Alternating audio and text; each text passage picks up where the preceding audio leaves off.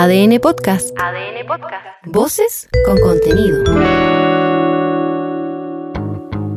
Hola, soy Leo Honores y te invito a hacer una pausa necesaria para conocer los temas que están marcando la agenda hoy.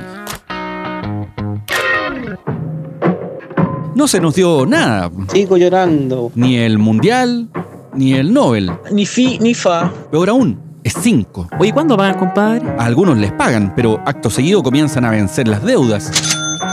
Que cada derrota es un aprendizaje. Las esféricas. El mejor maestro, el fracaso es. No me diga nada, maestro. Lo que te digo no escuchas. No estamos de ánimo. Digamos también. Bueno, alguien tiene que dar la cara para las malas noticias. Hay papelones de los que uno saca lecciones, pero por las que cuestan. Como sabes, Chile no será la sede del Mundial 2030. Y el certamen tendrá a España, Portugal y Marruecos como locales.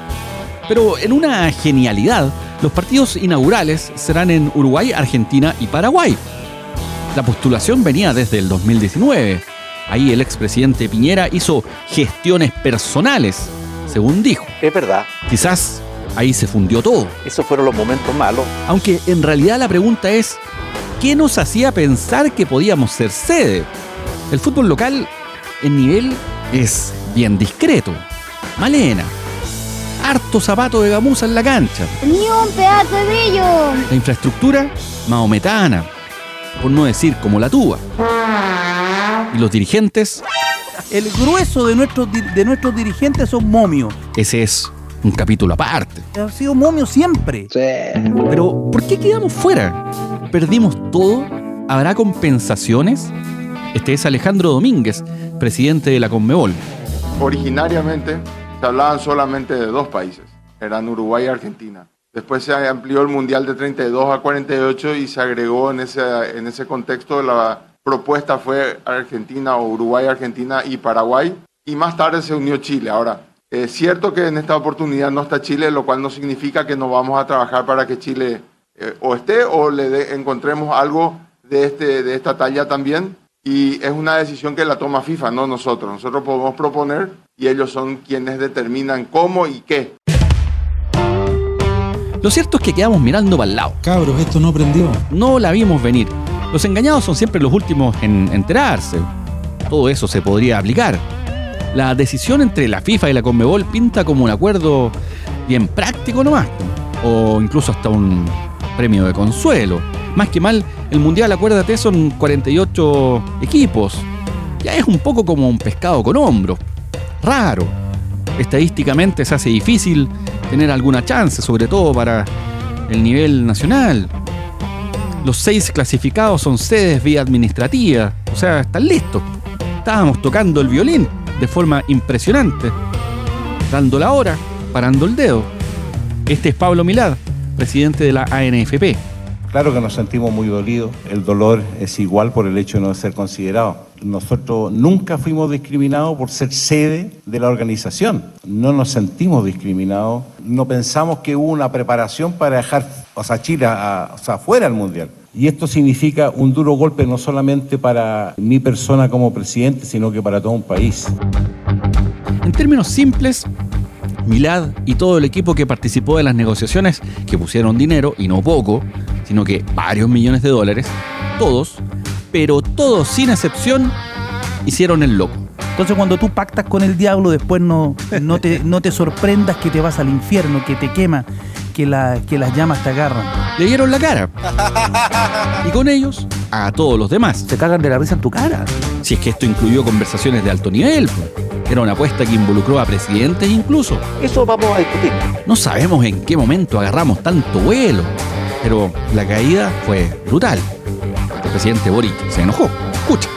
Lo conversé con los presidentes de Argentina y Paraguay y ellos se enteraron cuando esta comunicación se hizo pública, no tenían conocimiento de esto antes. Ustedes vieron cuál va a ser el mecanismo que están inventando de solo tres partidos en eh, estos tres países y después el Mundial se trasladaría a África y Europa. Pero nosotros cumplimos con absolutamente todo lo que correspondía. Yo lamento que hayan instituciones que funcionen de manera poco seria o sorpresiva y por cierto vamos a hacer valer todos los derechos que les correspondan a Chile porque con la integridad nacional y con el nombre de Chile no se juega. Por lo pronto, nos queda ver si es que cae algún premio de consuelo. si en una de esas para el otro mundial tenemos alguna chance, si toca ser pelotero, aguatero o algo. En el camarín de la postulación, ahí, uff, se pasan cuenta. Si Milad se mantiene en el cargo, en qué pie queda el ministro de Deportes, en fin. Llorar, llorar sobre la leche derramada, una vez más. Oye, no, no me hagan llorar. Dejate de llorar. ¿Te di permiso para llorar, gritar? Como estamos con la nube negra, con la mufa rondándonos, se concretó la mayor de las cuatro alzas consecutivas en el precio de las bencinas desde inicios de agosto. Puta que está caro, weón. Gracias a todos los gatos. El precio de las bencinas de 93 y 97 octanos subieron 32 pesos por litro. Una maravilla. Ah, espectacular, espectacular. Mientras tanto, para ti, amigo, amiga, camionero, camionera, transportista, el diésel también subió y lo hizo en 15,9 pesos por litro.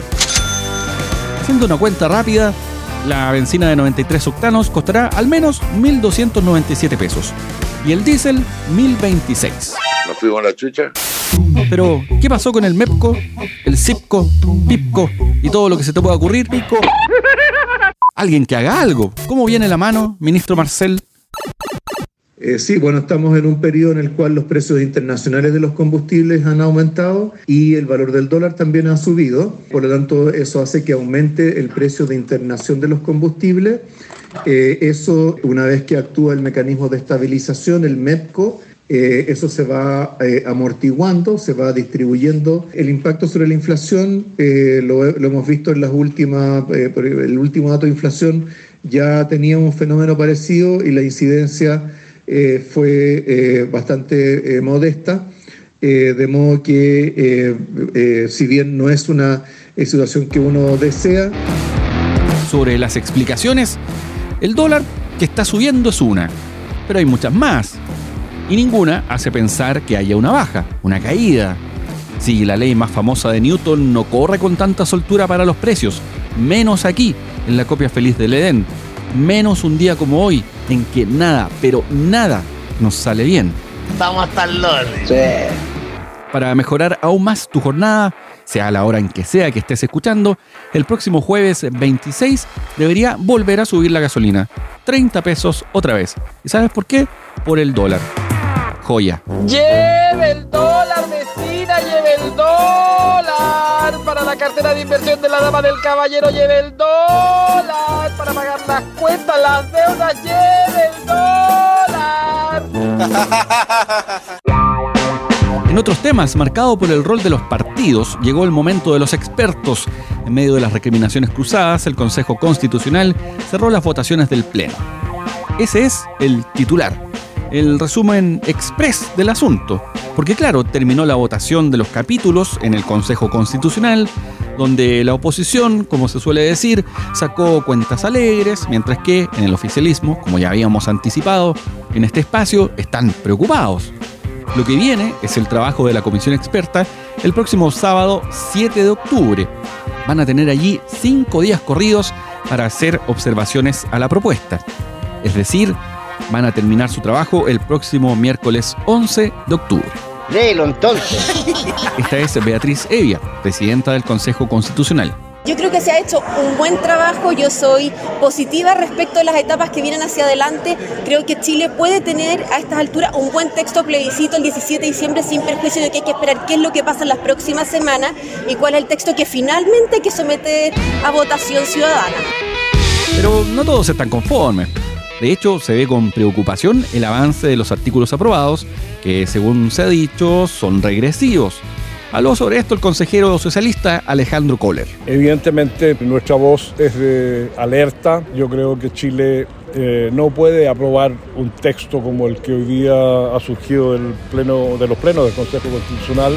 Pero ¿dónde están los nudos? ¿Cuáles son los elefantes en la habitación? En este caso, son varios. Pareciera que tuviéramos una manada de paquidermos.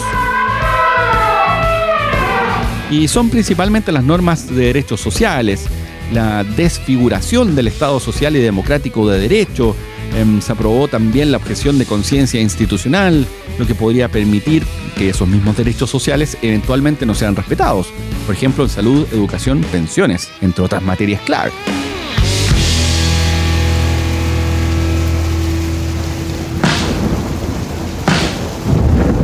Y como seguimos quemados, con la nube encima, hay más. El gobierno le bajó la urgencia al trámite del veto a la ley de usurpaciones. ¿Cuál veto? Acá el debate por la situación de las personas en campamentos tensionó mucho el ambiente porque, así como está el proyecto, les correspondería una pena de cárcel. Ese detalle dejó la Fox. Está la Fox. Porque, claro, se hizo mucho comentario político, emplazamiento cruzado, pero al ver los efectos prácticos de lo que se está discutiendo, es otra cosa, es un llamado a la responsabilidad también. La nube de la preocupación está en la moneda, además, aumentó la presión sobre la ministra de Salud, en medio de una paralización de funcionarios y también la incertidumbre por las ISAPRES. Esos temas están complicando su escenario. Y un apunte más para chutear el bolo. El Banco Mundial moderó las expectativas sobre la economía chilena, que podría caer un 0,4% el próximo año, contrastando con la región, que va a crecer en torno a un 2%. O sea, hoy y mañana, definitivamente, siempre podemos estar peor. Lo peor está por venir. Me está agarrando para el chuleteo. Soy Leo Honores y esta fue una pausa necesaria. Ya sabes cómo va el día. Comparte este capítulo o escucha los anteriores en adn.cl, sección podcast, en podiumpodcast.com o donde escuches tus podcasts.